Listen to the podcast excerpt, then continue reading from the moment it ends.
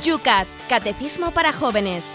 Un programa dirigido por el obispo de San Sebastián, Monseñor José Ignacio Munilla.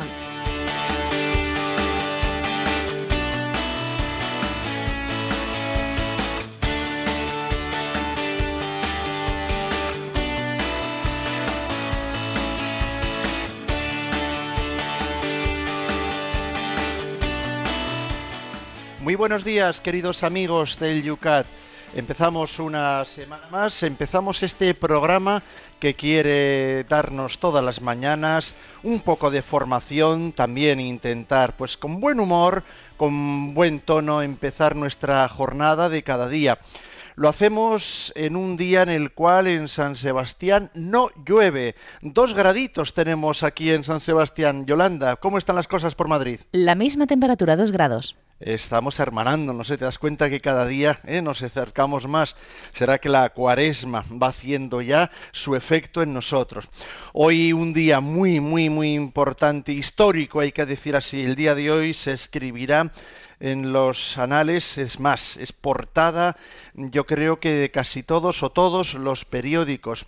Hoy es el último día del pontificado de Benedicto XVI. Buenos días, José Ignacio. Buenos días y creo que estamos en Radio María y Radio María es capaz de ver más allá de lo que las portadas de los periódicos pues de información general son capaces de percibir porque hablamos desde la luz de la fe que tiene mucha mayor capacidad de penetración y, y cuál sería nuestra portada, ¿no? Pues yo creo que hoy en día, hoy, un día como hoy, nuestra portada sería el Salmo 22. El Señor es mi pastor, nada me falta. En verdes praderas me hace recostar, me conduce hacia fuentes tranquilas y repara mis fuerzas. Es decir, eh, desde la luz de la fe vemos que el paso que Benedicto XVI está dando nos recuerda que no es la Iglesia la que está en nuestras manos, sino somos nosotros los que estamos en manos del Señor. Es decir, es la, es la Iglesia la que está en manos del, del Señor buen pastor y Él la conduce. Recuerdo una ocasión que tuve, en la que pude estar muy cerca de Benedicto XVI, en la concelebración eucarística, que fue cuando estuvo en Lourdes, aquí cerca de San Sebastián, pues me pude acercar y bueno, pues tuve la suerte de que por la colocación estuve muy cerca de él en el altar, en el presbiterio, y tuve ocasión de fijarme en él, y la conclusión que saqué fue la siguiente, ¿no? Además eran momentos duros en los que estaba sufriendo pues eh, persecuciones y estaba sufriendo embates muy complicados de los medios de comunicación. Y la conclusión que yo saqué al verle con aquella paz era la siguiente. Él tiene conciencia de que no, no es él el que lleva el peso, sino que él está en manos del Señor. Yo decía, este hombre parece en paz a pesar de los ataques que en este momento está recibiendo. Yo decía, él tiene conciencia de que no está la iglesia en sus manos, sino más bien somos nosotros los que estamos en manos de Dios. Solo así se entiende ¿no? el acto de abandono y el acto de confianza que Benedicto XVI ha hecho. El Señor es mi pastor, nada me falta, en verdes praderas me hace recostar, me conduce hacia fuentes tranquilas y repara mis fuerzas. Nos acordamos hoy de, que, de la, esa vocación de Jesucristo como buen pastor. Bueno, pues a Él le invocamos, Él es maestro guía, el que pone en marcha todos los días este programa. A Él también hoy le dedicamos y le pedimos su gracia para poder llevar adelante este programa que le llamamos el...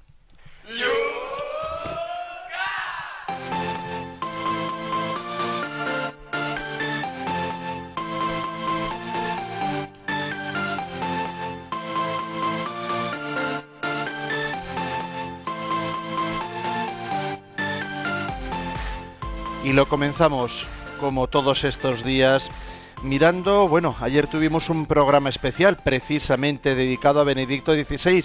De la mano del arzobispo teníamos otro, dos obispos en el programa de ayer de lujo, don Jesús Sanz, el arzobispo de Oviedo. Y bueno, pues de ahí también nos han quedado pues preguntas que ayer eh, por lo apretado del programa también no pudimos eh, sacar al aire. Vamos con todo ello. Desde Málaga, María Jesús. Me ha gustado que el Papa haya afirmado en su último Ángelus el tema de la cruz frente a las incomprensiones de algunos que le han acusado de bajarse de la cruz, a diferencia de Juan Pablo II, que permaneció durante toda su enfermedad. Él ha manifestado que permanece en la cruz, aunque de otro modo, nos dice. Sí, yo ayer en el, programa que hicimos, especial, así con motivo de, de este momento pues tan destacado de la vida de la Iglesia, en ese programa especial que hicimos con la participación del arzobispo de Oviedo, pues eh, dije que a mí me parece que el paso que ha dado el Papa ha sido una gran lección del discernimiento en conciencia ¿eh? de lo que Dios le pide a cada uno. A ver, seguir la voluntad de Dios, ¿en qué consiste? A ver, pues a uno diría de una manera eh, equivocada sería seguir la voluntad de Dios es lo que físicamente me cueste más, ¿eh? lo que más sacrificio suponga, lo que más me duela, esa es la voluntad de Dios. A ver, eso sería pensar en términos masoquistas. Otro diría, no, seguir la voluntad de Dios es lo que, aquello que me resulte más sencillo, más placentero, menos costoso. Esa es la voluntad de Dios. Tampoco es cierto. Ni una cosa es cierta, ni la otra cosa es cierta. Eh, no se discierne la, voluntad de Dios con ese criterio de lo que más me cueste a mí o lo que menos me cueste a mí. Se discierne la voluntad de Dios en base a otro criterio, en base a cómo, sirvo yo mejor a la iglesia. O sea, yo estoy sirviendo a la iglesia, no sirviéndome de ella. Entonces, en, en este momento, viendo yo lo que veo de qué necesita la iglesia, yo le puedo aportar, soy la persona adecuada para aportarle a la iglesia lo que, lo que necesita. Es decir, el criterio de discernimiento, de o sea, abrazar la cruz no es buscar ni lo que más me cuesta ni lo que menos me cuesta. Eh, buscar la voluntad de Dios, abrazar la cruz, por tanto, es pensar en criterios del bien objetivo que yo hago en el servicio ministerial. ¿eh? Es descentrarse de uno mismo para centrarse en el bien objetivo de lo que está sirviendo. Creo que esto es importante desde Madrid, Paco. Me ha llamado la atención que en el Ángelus de la despedida del Papa haya dicho que no vuelve a la vida privada, es decir, que permanece en la vida pública de la Iglesia. ¿A qué se refiere? Sí, es interesante esa palabra que él dijo. Yo no vuelvo a la vida privada. Claro, para el Papa volver a la vida privada sería, bueno, pues además lo dijo ayer en el Ángelus bueno, pues cojo un avión, me voy a dar una conferencia. Imaginaros, ¿no? Pues lo que sería poderle invitar ahora a Benedicto XVI a que dé una conferencia en España, aquí y allá. Él obviamente no, no va a tener esa vida privada. Él va a renunciar a, a esa vida, a esa vida privada que sería para él, pues actuar como un teólogo más. Él no va a actuar como un teólogo más, sino que va a estar en la vida pública. ¿Qué es la vida pública? Pues la vida de los contemplativos, que, es, que no tiene una vida privada, ojo, ¿eh? un contemplativo que está en un convento, ¿eh? en un monasterio llamado de clausura, ¿no?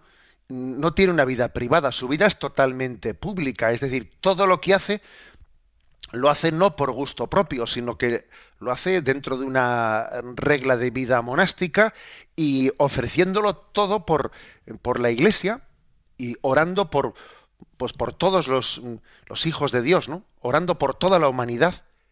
Eh, esa vida es privada. ¿Qué va a ser privada? Más pública no puede ser. No tiene nada para sí mismo, no tiene una agenda que él. No, es decir, está totalmente al servicio de los demás. Por eso él dijo: Yo no vuelvo a una vida privada. No, no, todo lo contrario. Él permanece en la vida pública de la Iglesia desde ese pulmón contemplativo de quien ofrece su vida en sacrificio y en oración por todos. Bellacala nos dice, en el programa anterior formulé una pregunta y me ofreció su respuesta que me imaginaba al término, el término, me asignaba el término de narcisista.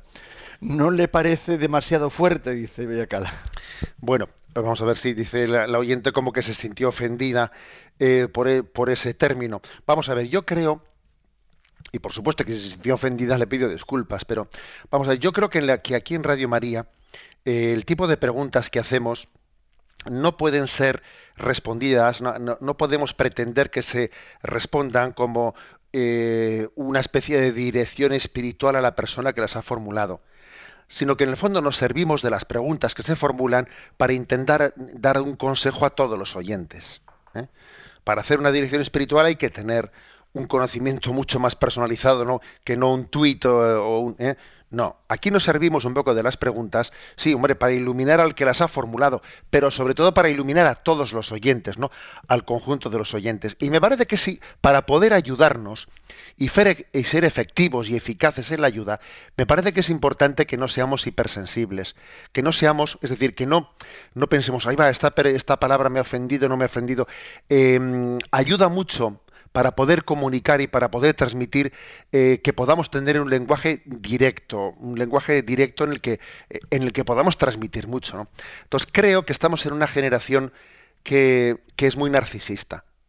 Y el que esté libre de pecado, que tire la primera piedra, porque estamos todos en una especie de metidos en una nube que es como un sirimiri, en la que todos estamos un tanto empapados de lo mismo. ¿eh? O sea, quien, quien esté libre de pecado, que tire la primera piedra. Es una generación muy narcisista la, la generación presente. Eh, pues porque somos, para empezar, somos de mantequilla. Somos de mantequilla. ¿eh? Nos ofendemos muy fácilmente. Y nos estamos siempre autocontemplando. Incluso tenemos casi hasta el peligro de que el, el sentido del pecado, en vez de entenderlo como una ofensa a Dios, la, la entiendo como algo sentirme mal conmigo mismo. Ese, claro, somos tan narcisistas que hasta hacemos del pecado algo que lo entiendo desde mí, en vez de entenderlo desde el corazón de Cristo. Pablo nos dice, yo creo que a una persona arrepentida la mueve la necesidad del amor que ha perdido y que solo en Dios puede encontrar. ¿Para qué buscar psicólogos caros si tenemos profesionales en la iglesia? Y gratis, dice. Bueno, yo creo que, hay que separarlos, ¿eh? bueno, hay que saber distinguir. ¿eh? No sería correcto decir, a ver, pues el que, el que tenga una vida espiritual profunda, el que tenga un buen director espiritual, un confesor, ese no necesita de médicos, ni de psiquiatras, ni de psicólogos, ni de nadie. No, no sería correcto. ¿eh? Creo que hoy en día una buena, un buen acompañamiento espiritual tiene que tener la capacidad un poco interdisciplinaria de iluminarse mutuamente. O sea, y es posible que haya una persona pues que, que tenga una, pues una por ejemplo, que pueda tener una depresión y una depresión necesite un tratamiento médico. Y ya está. Y no hay que avergonzarse de ello de ninguna manera. ¿eh? O sea, también creo que la, vida espiritual, uno de los primeros fundamentos de la vida espiritual es el aceptar la realidad y saber, ¿eh? saber mm, acoger la, la realidad sin que me ofenda, ¿no? Porque a veces existen resistencias a reconocer pues una depresión o lo que fuere. No, la vida espiritual nos tiene que llevar a ser humildes, ¿eh? humildes. Bueno, ahora bien, sí, yo entiendo que el oyente Pablo se refiere a otra cosa, se refiere a que, a ver, eh, precisamente porque nos hemos alejado de Dios, pues existe un vacío, ¿eh? un vacío existencial que a veces como no sabemos llenarlo, pues eh, recurrimos ¿no? pues a la medicina, eh, intentando que se nos pueda dar una respuesta a ese vacío existencial que obviamente solamente Dios puede darnos. ¿no? Por eso es importante saber eh, en qué momento qué está buscando el hombre. En qué momento qué estamos, o sea, lo que necesitamos es un médico. En qué momento qué, lo que estamos necesitando, pues es una clave de sentido para la existencia. ¿no? me parece que uno de los mejores eh, signos de un buen acompañamiento eh, espiritual en nuestros días es saber aconsejar eh, pues al hombre para que tenga ¿no? pues una, una dimensión de totalidad ¿no? y no de parcialidad en su búsqueda de plenitud. Lola nos dice, ¿cómo se puede llegar a experimentar el perdón de Dios y ser una cristiana nueva? Yo lo conocí por el anuncio del querigma. El cristiano es una buena noticia. Cristo ha clavado en la cruz mis pecados. Ha roto la nota de cargo que pesaba sobre mí. Me invitaron al aborto y me dejé manipular. Durante 15 años no me perdoné. Bueno, pues este testimonio de Lola lo que viene a decir es que, mira, hasta que no descubrió el querigma, o sea, querigma es el anuncio explícito del mensaje del Evangelio, ¿no? Mm, que no es solo que Cristo murió en la cruz, sino que murió por mí. O sea, no es solo los romanos a Jesús, no, no, no, perdón, eh, no es únicamente una lectura histórica. El querigma es pasar de la lectura histórica a el acontecimiento personal, y esto lo ha hecho por ti. El Señor entregó su vida por ti y clavó tus pecados en la cruz. En esos clavos en esos clavos en el Calvario en el que, los que se estaba cosiendo a Cristo en la cruz, se estaban clavando tus pecados, ¿no? A eso se refiere Lola con el querigma. Y dice, bueno, pues yo hasta que no conocí ese querigma, no fui capaz de liberarme del peso de ese pecado del aborto. Es impresionante, ¿eh? es impresionante ver que la muerte de Cristo es liberadora, liberadora, porque eh, uno dice, cometí un aborto, ¿no? Y hay una sangre inocente. Y no me puedo liberar de ese pecado hasta que la sangre inocente de Cristo redime ese pecado. ¿eh? Bueno, pues mm, abrámonos pues en este, en este tiempo de cuaresma, preparación a la Semana Santa, a recibir la palabra del querigma. Ahora es desde Huelva, Mercedes. Y si yo perdono como Dios perdona, o sea, solo si me piden perdón, no voy a ser más que Dios, dice. A ver, yo entiendo que lo que Mercedes dice es, ah, bueno, pues es que a Dios, mm, a Dios hay que pedirle perdón para que Él te perdone, ¿no? Pues entonces que me pidan a mí perdón. Con todos mis respetos, Mercedes, creo que esa palabra, no sé, me parece un poco poco respetuosa. Entre otras cosas porque uno se pone al mismo nivel que Dios. Y aquí nosotros, ninguno de nosotros somos inocentes. O sea, es decir, eh, nosotros somos unos pecadores, perdón, somos, sí, unos pecadores, somos mm, quienes, quienes hemos ofendido. O sea, no somos únicamente los ofendidos, ¿no? Hemos causado ofensa, hemos ofendido a los demás. No es el caso de Dios, que Él es el inocente. Nosotros somos como en la parábola del Evangelio, aquel a quien se le había perdonado una gran deuda, y luego él tenía dificultad en perdonar una pequeña deuda a los demás. ¿Eh? O sea que es que, ojo con que nosotros pretendamos parangonarnos a Dios. La ofensa a Dios es infinitamente más grave que la ofensa a un hermano nuestro. Porque claro, es que Dios es el dador, la fuente de todo amor y es él plenamente justo e inocente, ¿no?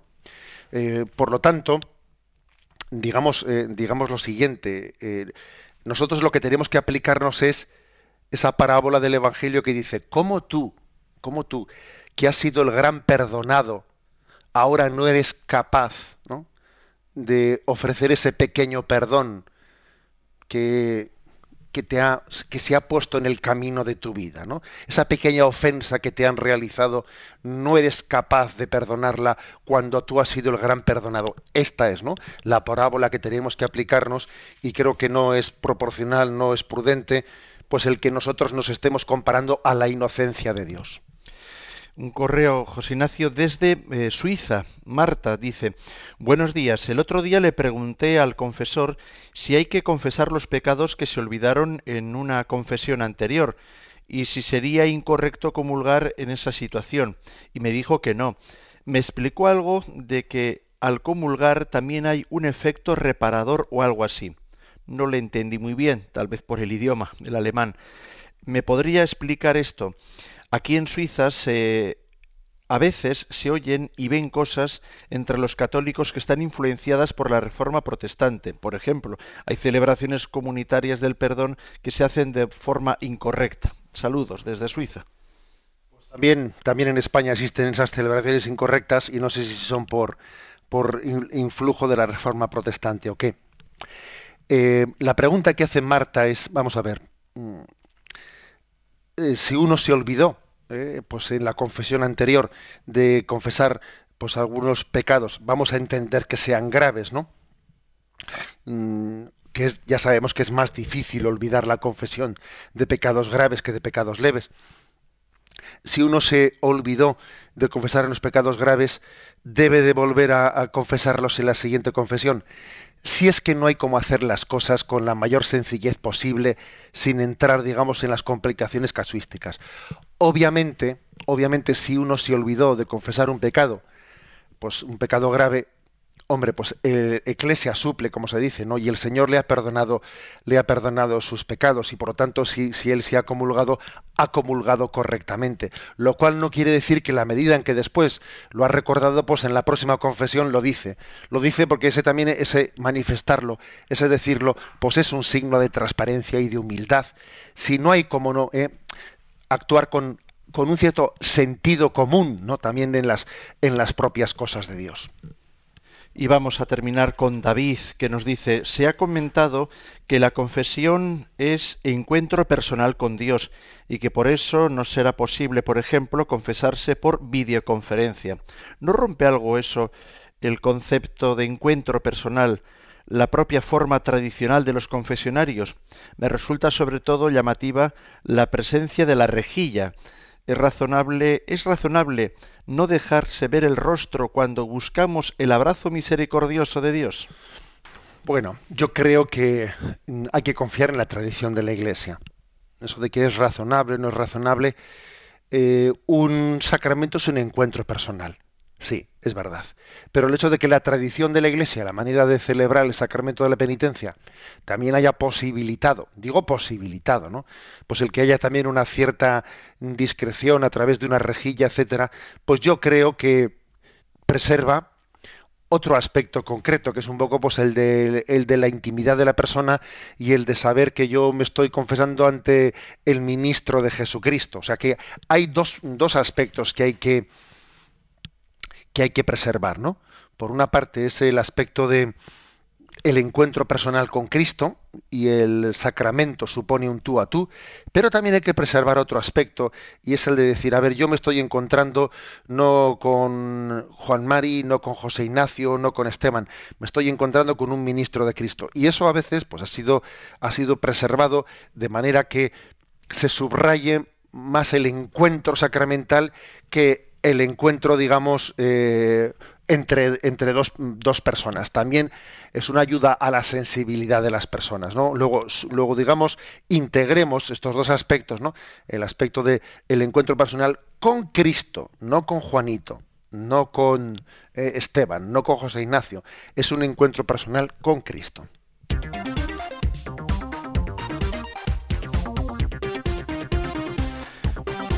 Son las 8 y 22 minutos, 7 y 22 minutos en las Islas Canarias. Tenemos que comenzar con los tres puntos que hoy queremos desgranar aquí en el UCAT. Comenzamos con el punto 231, punto 231 del UCAT. ¿Cuáles son los dos requisitos esenciales que se deben dar en un cristiano para que se le perdonen los pecados en el sacramento de la penitencia. Dos requisitos, dice. Los requisitos para el perdón de los pecados son la persona que se convierte y el presbítero que en nombre de Dios le concede la absolución de los pecados. Esto viene un poco a responder a la pregunta anterior que formulaba. Estamos ante un encuentro personal entre el penitente y el perdonador que es Cristo. El Cristo está representado en su ministro. Un sacerdote, en el momento en que se celebra el sacramento de la penitencia, está representando, por una parte, a Dios, es ministro del perdón de Dios, y también está representando a la iglesia entera, porque nuestro pecado no solo ha ofendido a Dios, también ha ofendido al prójimo, ha ofendido a la iglesia. Luego, en ese momento, el sacerdote, en nombre, en nombre de Dios, pero también concediéndonos el perdón en nombre de todos los hermanos a los que les hemos ofendido, nos está, nos está absolviendo. Es un, el sacramento de la penitencia es un encuentro entre el mendigo que pide, ¿no? que mendiga el perdón, que mendiga misericordia, y el corazón de Cristo que está deseando, ¿eh? deseando derramar esa misericordia. Nosotros podemos pensar que el que se ha acercado ha sido el penitente. Yo he ido a una iglesia, he ido a un confesionario, he ido a una sala penitencial, he ido al despacho del sacerdote, he ido a... Pero fíjate, aunque, físicamente eres tú el que hayas ido, no te equivoques es Cristo el que ha salido en tu búsqueda. La iniciativa ha venido de Él. Es un encuentro, es un encuentro entre el sacerdote y el penitente, pero que la iniciativa en realidad la ha llevado el corazón de Cristo, que te ha buscado, que ha estado detrás tuyo, enviándote a tu corazón la gracia del arrepentimiento, la gracia de la conversión, y que te ha movido para que te acerques a ese sacramento. ¿eh? Es decir, que para cuando nosotros vamos, Cristo ya había venido a donde nosotros a buscarnos. ¿eh? Eh, uno se acerca a la confesión y puede pensar que la iniciativa es suya. Y en el fondo es Cristo el que te lleva cargado sobre sus hombros como el buen pastor que busca la oveja perdida y la lleva al redil. Cuando uno va a confesarse, va a los hombros del buen pastor que te retorna al redil. ¿no? Este, este digamos, este matiz, ¿eh? este matiz es importante cuando se habla de que, bueno, hay dos requisitos. ¿eh? La libertad de alguien que pide perdón y un corazón misericordioso que estaba deseando de perdonar. Esto es el encuentro de dos libertades. La libertad del hombre de arrepentirse y la libertad de Dios de amar. Dios decide amar, perdonando. Y el hombre decide como la parábola del hijo pródigo, retornar. Decide volver al amor de Dios. El encuentro de dos libertades, el encuentro de el hombre que mendiga misericordia y el corazón de Cristo que goza con poder mm, difundirla en plenitud.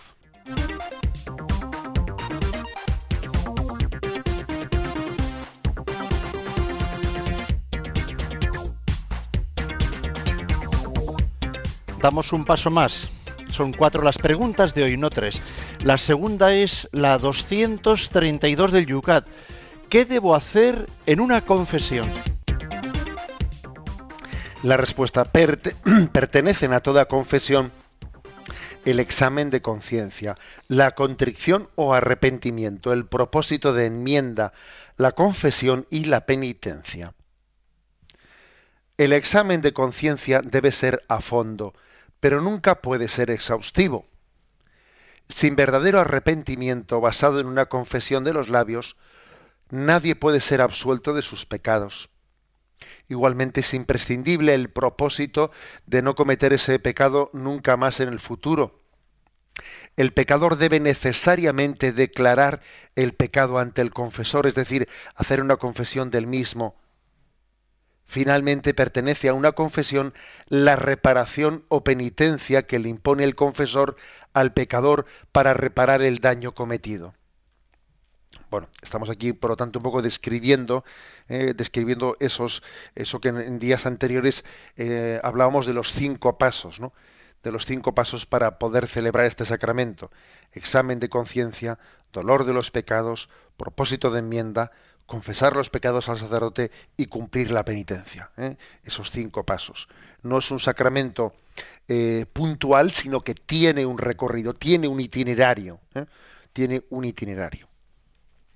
Bien, incluso decíamos que es posible que en ese itinerario pues uno haya tenido pues la el perdón hubiese ya recibido el perdón de Dios por un arrepentimiento perfecto, por una contrición perfecta, antes de acercarse al sacerdote a pedir el perdón de los pecados. Pero no importa, porque eh, en esa contrición perfecta que había tenido antes de acercarse a confesarse, estaba ya implícitamente incluida esa confesión personal de los pecados que iba a hacer ante el confesor.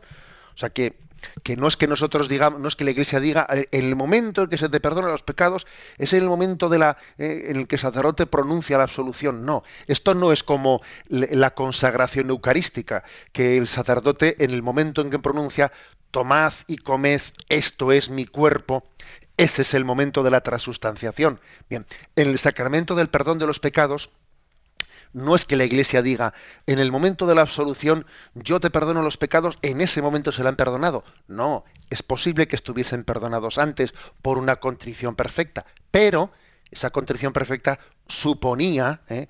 suponía ese voto, esa, esa decisión de confesarse personal, personalmente de los pecados. Luego, luego es importante vivir el sacramento en todo su itinerario, desde el momento en el que el hijo pródigo recapacitó y empezó a decir cuánto mejor vivía yo antes en casa de mi padre, pero pero pero pero cómo he desperdiciado mi vida, o sea, desde los primeros pensamientos del hijo pródigo que comienza a arrepentirse, ya se ha iniciado, digamos, ¿no?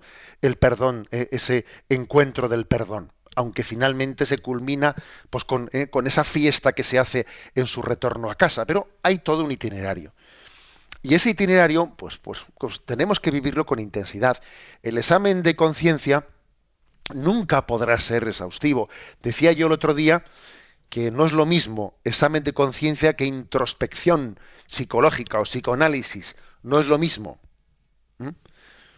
Ahora uno se pone delante de Dios, creo que es importante que el examen de conciencia esté hecho en un tono de oración, ponerse en presencia de Dios y dejar que Él nos ilumine, dejar que su luz, ¿no? Pues eh, nos haga descubrir aspectos de nuestra vida. Yo creo que es importante cuando uno va a acercarse a este sacramento decir, Señor, eh, no quiero que la confesión se limite a lo que a mí me parece que, que es lo más negativo de mi vida, sino que yo quisiera que tú me iluminases, ¿no? ¿Qué es lo que más te preocupa de mí? Porque a veces no siempre puede coincidir lo que a mí me parece que es más grave y lo que Dios piensa que es más grave. ¿eh? a veces igual estamos equivocados. Dios le da más importancia a otros, a un tipo de pecados y tú igual estás únicamente preocupado por algún aspecto de tu vida y no le das suficiente eh, importancia a otros aspectos de tu vida. Por eso el examen de conciencia es importante y que cada evangelio que leemos ¿no? Eh, sea como un dejarnos interpelar por Jesucristo. La lectura de la Sagrada Escritura es, el mejor examen de conciencia, sin duda alguna, porque está siempre interpelándonos, siempre, eh, siempre llamando a la puerta de nuestro corazón. Mm, en resumen, mm, que existe ese itinerario, ese itinerario que incluso va más allá del momento en que hemos salido del confesionario, el hecho de que se nos pida que posteriormente, antes, en los primeros siglos, se hacía primero la penitencia y después de haberla hecho, se retornaba ¿eh? para recibir la absolución, pero eh, nosotros en este momento la penitencia la hacemos después de haber recibido la absolución. Bueno, pues evidentemente la hacemos como con el deseo eh, o sea, con la, la conciencia de que hemos recibido el perdón de Dios, pero el perdón de Dios es, una, es un don y es una tarea, es, una reparación, es una posterior lucha contra las huellas que el pecado ha dejado en mí. Dios ha perdonado mi pecado, pero yo tengo que luchar por reparar las huellas que el pecado ha dejado en mí, por sanar la herida. Y aquí, por lo tanto, ¿no? Eh, la explicación que hace el catecismo de estos cinco pasos ¿no? a la hora de acercarnos al sacramento del perdón.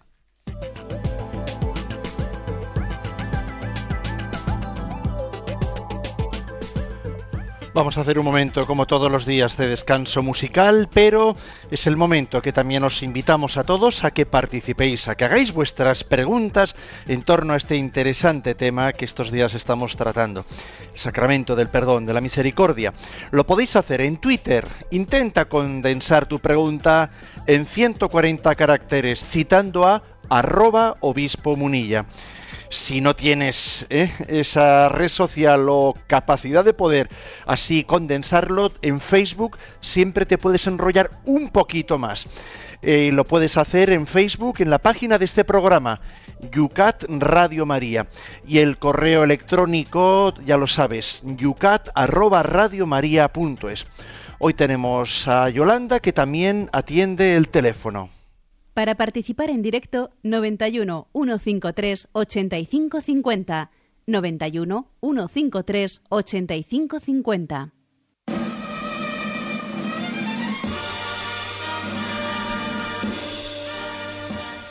Ya que estamos con el tema del perdón, bueno, pues vamos a abrir el baúl de los recuerdos, como diría nuestro gran maestro de Radio María, en estos quehaceres, que seguro que a uno le evoca muchas cosas.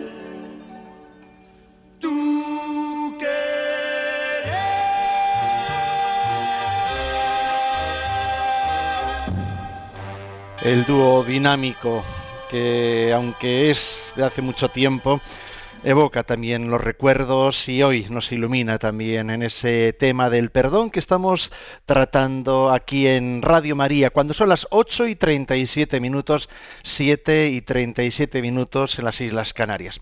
José Ignacio, vamos a ver, nos llega aquí una tesis doctoral, vamos a decirlo así con buen humor, un correo electrónico de Salva, ¿eh? que se ha tomado su trabajito y eh, nos dice así.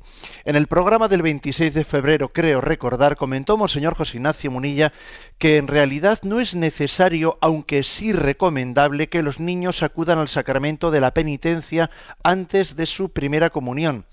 Sin embargo, en el punto 1457 del Catecismo de la Iglesia Católica dice lo siguiente, y nos copia aquí el punto del catecismo donde al final del mismo dice los niños deben acceder al sacramento de la penitencia antes de recibir por primera vez la Sagrada Comunión, citando un punto del Código de Derecho Canónico que dice el 914 los padres en primer lugar y quienes hacen sus veces, así como también el párroco, tienen la obligación de procurar que los niños que han llegado al uso de la razón se preparen convenientemente y se nutran cuanto antes, previa confesión sacramental, de este alimento divino.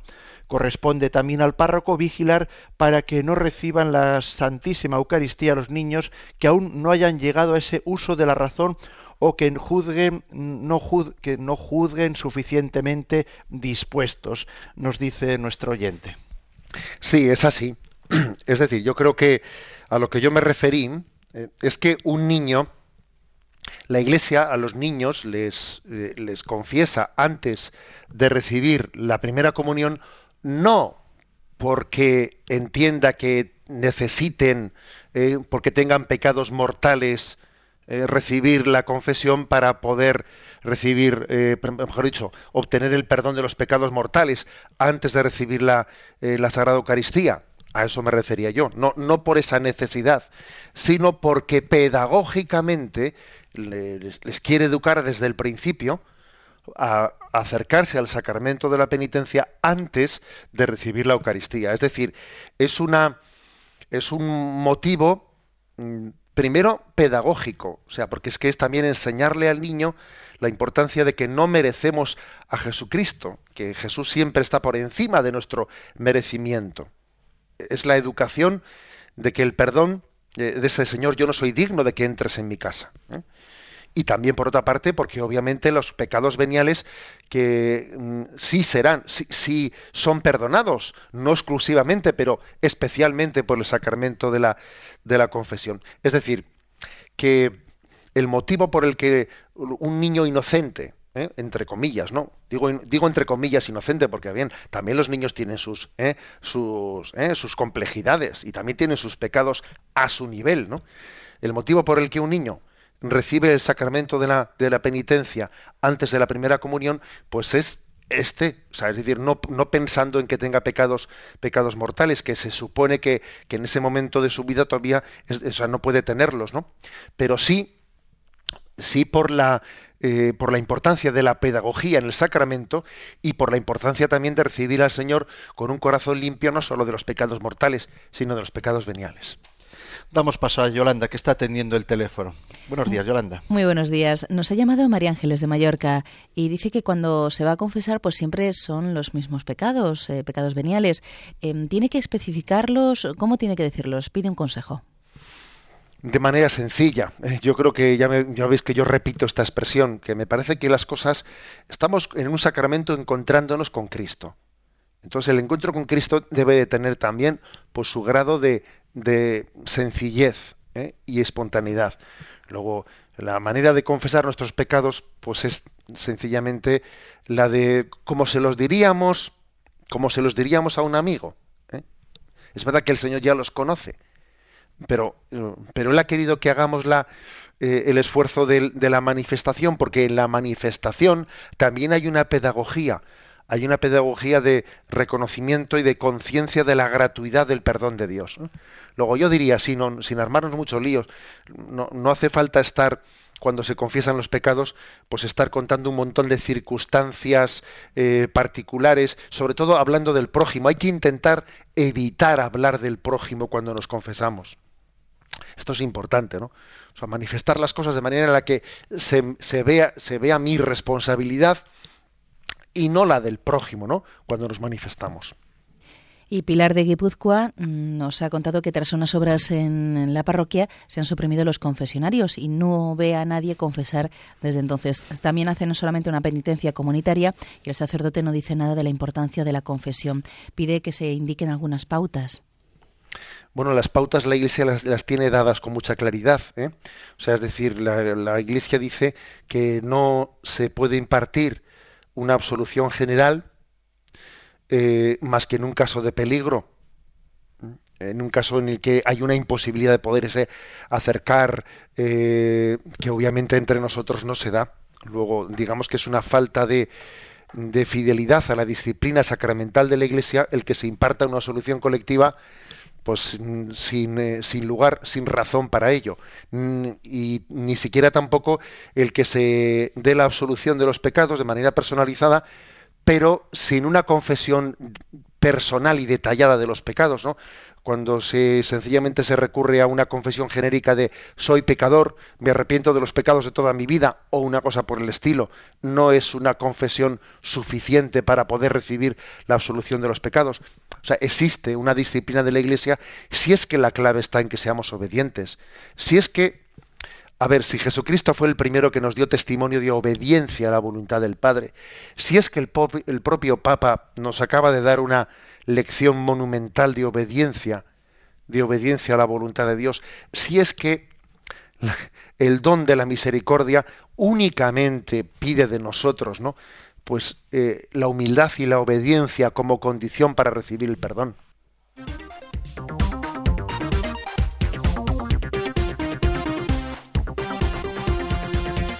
Continuamos en el Yucat cuando son las 8 y 44 minutos, 7 y 44 las Islas Canarias, porque todavía nos quedan dos puntos para el programa de hoy. El siguiente es el 233. ¿Qué pecados hay que confesar? Bueno, los pecados graves que se recuerden tras un examen de conciencia minucioso y que aún no se hayan confesado solo pueden ser perdonados en circunstancias normales en la confesión sacramental individual continúa diciendo, es cierto que ante la confesión nos sentimos cohibidos, pero superar esto es ya el primer paso para sanar interiormente. A menudo ayuda a pensar que en que también el Papa debe tener valor para confesar a otro sacerdote y con ello a Dios sus faltas y debilidades.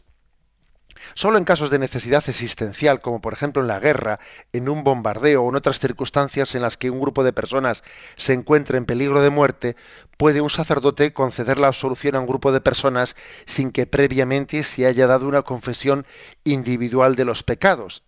Es la llamada absolución general. En cualquier caso, si se supera esa circunstancia, hay que confesar individualmente los pecados, graves en la primera ocasión que se tenga. Voy a contar una, anécdota de mi vida sacerdotal y es que esto tuvo lugar, yo que sé, hace por lo menos, pues no sé, tal vez 15 años o, más quizás. Y es que recuerdo que en una ocasión viajando dentro de Guipúzcoa, en uno de los puertos, ¿no? de los puertos que separaba pues eh, la población de Zumárraga de la de Vergara, eh, pues un camión se había empotrado, se había empotrado contra, contra el monte y la cabina del, del conductor estaba pues totalmente dentro de la tierra. Vamos, yo me paré allí y antes de que llegase pues los bomberos para para abrir, abrir, yo, vamos, llamábamos y no respondía nadie, no sabíamos si estaba vivo, si estaba muerto el, el, chofer de aquel, de aquel camión y yo, bueno, pues, aunque, aunque fuese, se hiciese un poco violento, ¿no?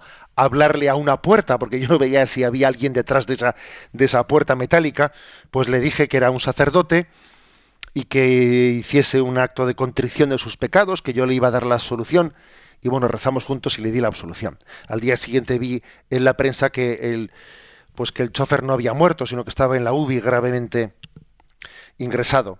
Pasaron varios meses, yo me olvidé de eso, y un domingo al terminar la Eucaristía, se presentó en la sacristía un señor eh, que me dijo, ¿no? mire usted su voz, yo la conocía, ¿eh? y es que yo fui, eh, yo soy aquel, aquel chofer de aquel accidente que ocurrió hace cuatro o cinco meses, y yo estaba mm, sin poder responderle a usted dentro de la cabina, escuché como usted se acercó, escuché que usted me hablaba, me pidió que hiciese un acto de contrición, yo lo hice, recibí el perdón de los pecados, y, bueno, pues han pasado cuatro o cinco meses de convalecencia y vengo a, cumplir lo que me faltaba, ¿no? Vengo a confesarme, porque usted me dio la solución en aquel momento. Ahora me, yo me quedé impactadísimo, ¿eh? me quedé impactadísimo de haber sido testigo de, de, esa circunstancia.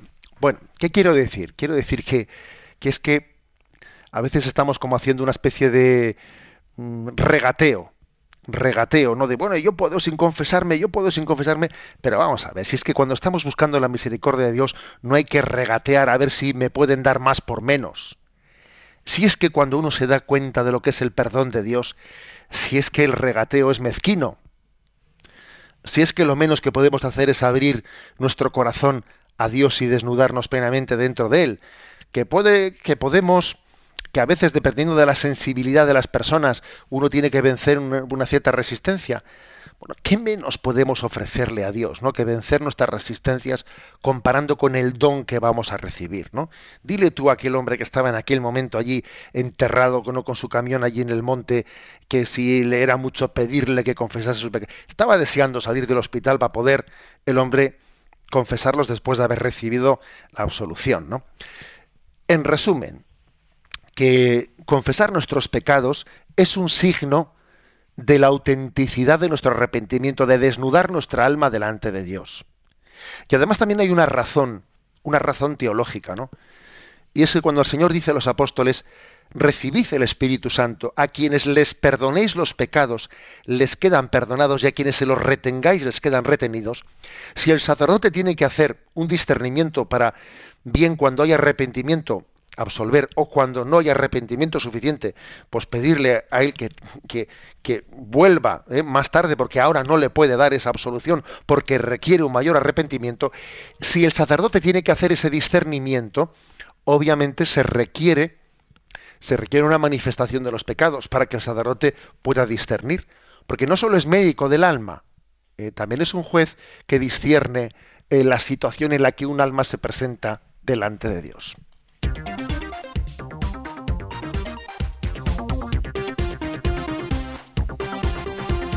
Y acometemos el último punto del programa de hoy, punto 234 del Yucat. ¿Cuándo hay obligación de confesar los pecados graves? ¿Con qué frecuencia hay que confesarse? Al llegar a la edad de la discreción hay obligación de confesar los pecados graves. La Iglesia manda que se haga al menos una vez al año. En cualquier caso hay que confesarse antes de recibir la Sagrada Comunión si se ha cometido algún pecado grave. Con la expresión edad de la discreción se refiere la Iglesia a la edad en la que se ha llegado a usar la razón y se ha aprendido a distinguir entre el bien y el mal. Bien, em, por lo tanto se está dando como una, una, distinción. ¿eh? Una cosa es nuestra obligación de confesar los pecados graves y otra cosa es la conveniencia, ¿eh? la conveniencia de confesar todos los pecados, aunque no sean graves.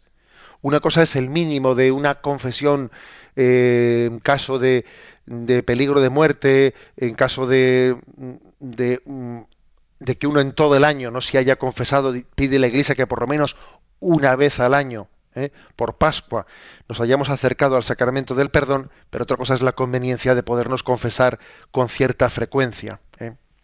Entre otras cosas porque el sacramento de la penitencia no solo es un no solo es una el perdón de nuestros pecados, también es un aumento de gracia. En el sacramento del perdón no solo ¿eh? recibimos mm, pues no solo estamos borrando que eso parece que lo tenemos, eh, lo tenemos más, más, fijado en, nuestra, en nuestro imaginario. Hemos identificado el sacramento del perdón como una goma de borrar, ¿no? De borrar lo negativo de nuestra vida. No, no solamente es, la goma de borrar, es que Dios escribe. Dios escribe, Dios nos da un aumento de gracia, nos fortalece, nos reconforta para el combate.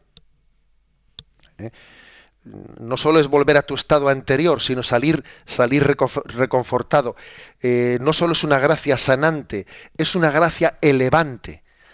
La gracia de Dios tiene dos efectos, ¿no? Sanadora y elevadora. Te sana y te eleva. Por eso el sacramento de la penitencia es conveniente recibirlo con frecuencia porque también me está elevando, me está capacitando para la lucha, me está dando más clarividencia para desenmascarar las tentaciones me está dando más capacidad de ser misericordioso. Si yo recibo la misericordia, tengo más capacidad de ser misericordioso. ¿eh? El sacramento de, la, penitencia bien celebrado, pues es sin duda alguna un instrumento privilegiado en, nuestro camino de, santificación. Y se habla de la edad de discreción.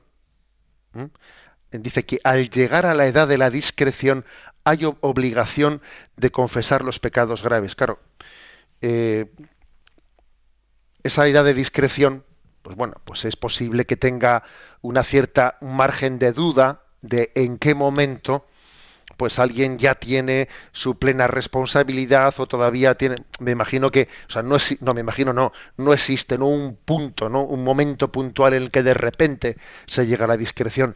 Pero vamos decimos como siempre decimos si es que no se trata de jugar a la casuística se trata de buscar a Dios de forma generosa, con, lo cual por eso conviene que a los niños, incluso antes de que tengan capacidad de poder cometer pecados mm, mortales, pues claro que conviene haberles iniciado en esa apertura del corazón, porque no estamos jugando a la casuística, estamos educando en acoger el don de la misericordia.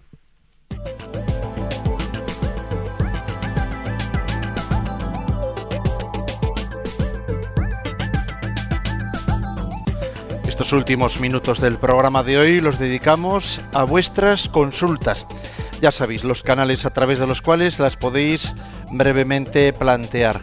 En Twitter, arroba obispo munilla, también en Facebook, en la página donde tenéis planteadas las preguntas del día de hoy. Hacemos ahora caso a las dos últimas. El correo electrónico yucat arroba radiomaria.es. Vamos a ver, José Ignacio, son dos eh, los oyentes que en Facebook están planteando prácticamente la misma cosa y por eso le hacemos de las dos una pregunta. Piden la aclaración entre lo de pecado grave y pecado leve. También eh, Jorge pregunta si lo de pecado eh, grave es lo mismo que pecado mortal. Sí, vamos a ver, pecado grave y pecado mortal es lo mismo. Sí. Solo habló eh, Juan Pablo II en la encíclica Reconciliación y Penitencia. ¿eh? ¿Pecado grave y pecado mortal es lo mismo? Sí, eh, pecado mortal es un pecado, es decir, algo que objetivamente era grave y yo lo he realizado con conciencia y libertad. En ese sentido utilizamos, utilizamos los dos términos de forma sinónima. Porque, porque claro, por pecado grave, si es pecado es que ha sido consciente, si no es que no es pecado. Eh, si ha sido consciente y libre, por lo tanto es, en materia grave es pecado mortal. Eh, perdón, la otra pregunta era referida a si la distinción entre pecado grave y leve, me parece. Sí, sí. Y ahora mismo entra un Twitter también de un abogado que nos dice cuáles son los pecados graves. Es que, vamos a ver, eh, la Iglesia no tiene catalogados en los diez mandamientos, ¿no? pecados graves y pecados leves. Los pecados graves pueden ser graves por motivo de la materia o también por motivo de la intencionalidad. ¿eh? Pues eh, claro, por motivo de la materia, pues es que no es lo mismo, ¿eh? no es lo mismo coger dos euros que coger dos millones de euros. Somos conscientes de que no es lo mismo. La, la materia también cambia la gravedad del asunto. Y también el grado de maldad, porque claro, uno, uno ha podido tener una intencionalidad que haga mucho más grave eh, un, acto que ese mismo acto hecho quizás con otro grado, o sea, con otra intencionalidad distinta, ¿no? Luego de la clasificación entre pecado grave y pecado leve puede ser por motivo, ¿no? de una materia distinta, pero también por motivo de una intencionalidad distinta. Hablaremos de todo esto, todavía tenemos el tema del sacramento de la penitencia por delante. ¿Cuáles son los puntos, José Ignacio, para el programa de mañana? Para el programa de mañana los puntos son los siguientes.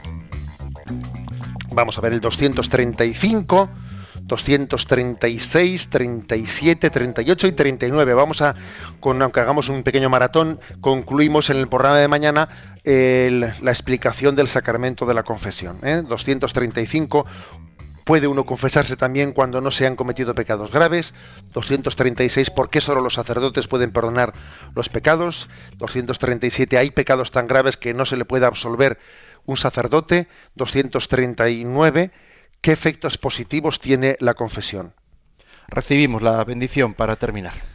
La bendición de Dios Todopoderoso, Padre, Hijo y Espíritu Santo descienda sobre vosotros.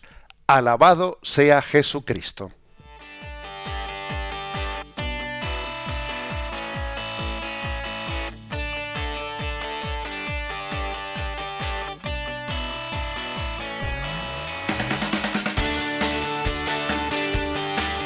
Y así finaliza en Radio María Yucat, un programa dirigido por el obispo de San Sebastián, Monseñor José Ignacio Monilla.